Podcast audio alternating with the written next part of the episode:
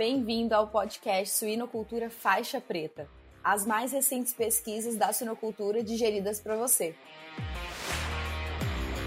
Meu nome é Sara Chagas, host do episódio de hoje.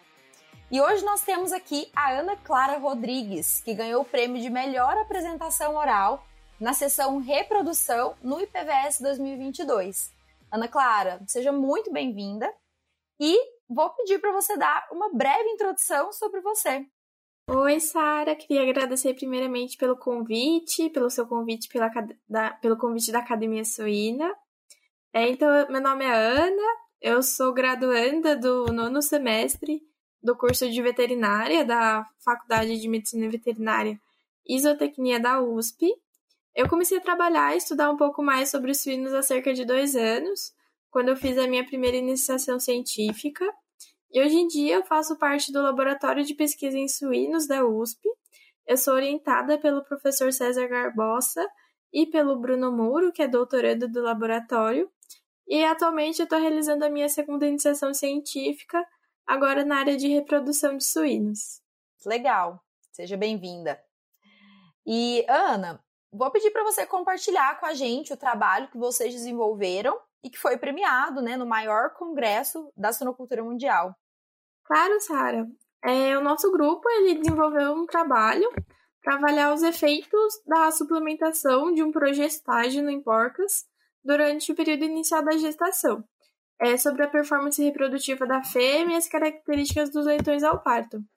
E a gente escolheu fazer esse projeto porque pesquisas anteriores de membros do nosso grupo, do Bruno inclusive, é, mostraram resultados positivos dessa suplementação do progestágeno no embrião aos 30 dias de gestação, mais ou menos.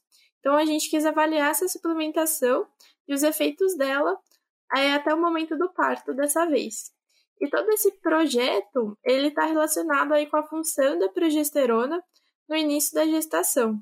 Esse hormônio ele está associado aí com uma modulação do ambiente uterino no período de perimplantação embrionária, que é, acaba se tornando aí essencial para o desenvolvimento do embrião.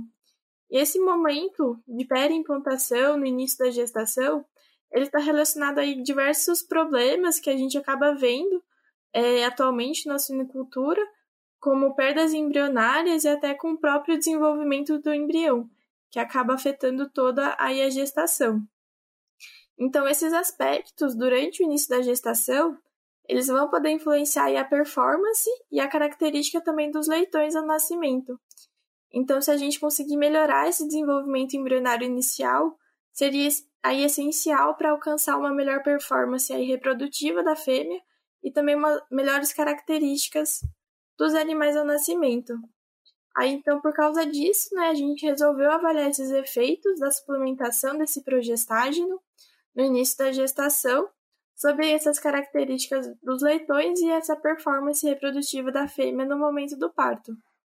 Então, para isso, a gente conduziu um experimento e que a gente utilizou aí 301 matrizes comerciais.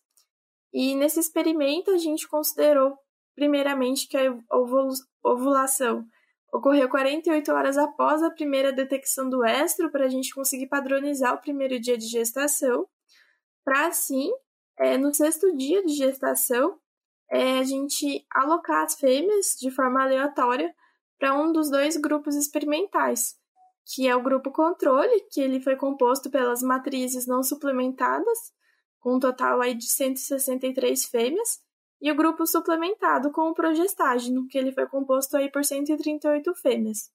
Aí nesse grupo suplementado, as matrizes receberam aí diariamente, entre os dias 6 e 12 da gestação, que é esse período inicial, elas foram suplementadas diariamente com 20 miligramas desse progestágeno via oral. É, esse suplemento ele foi fornecido sobre a ração das fêmeas e elas foram monitoradas aí até o final para garantir que todo o tratamento fosse ingerido por elas. E todos os dados que a gente utilizou eles foram coletados aí no momento do parto. E a gente obteve alguns resultados bons e positivos. Essa suplementação não afetou a taxa de parto, então não afetou essa característica da fêmea da performance reprodutiva, não foi negativa. e ela aumentou aí o número de nascidos totais em cerca de 0,6 leitões por fêmea e também o número de nascidos vivos. E além disso, essas fêmeas suplementadas com progestágeno é, apresentaram uma menor porcentagem de natimortos, o que é muito, foi muito legal e muito importante, mas apresentaram uma maior porcentagem também de mumificados. Aí a gente também achou que essas matrizes suplementadas elas tinham umas placentas mais pesadas quando comparadas às matrizes controles, e elas também apresentaram uma menor porcentagem de leitões de baixo peso ao nascimento, com menos de 800 gramas, que a gente considerou. Aí, então, com isso, a gente conseguiu aí observar nesse estudo que essa suplementação com progestágeno entre os dias 6 e 12 foi eficiente para melhorar aí essa performance reprodutiva e essa característica dos leitões ao nascimento, principalmente por é, aumentar esse número de leitões nascidos totais e nascidos vivos, diminu e diminuir essa taxa de natimortalidade, que atualmente é bem alta nas granjas brasileiras, e diminuir também essa porcentagem de leitões de baixo peso ao nascimento. Ah, super interessante. E eu tenho uma dúvida, o experimento ele foi conduzido é, em condições de campo, em condições uh, de granja comercial? Ou, perdão, em condições experimentais ou granja comercial? Foi conduzido numa granja comercial, é uma granja experimental de uma empresa. Mas era uma granja assim comercial, foi conduzido em condições comerciais. Entendi. Certo, interessante.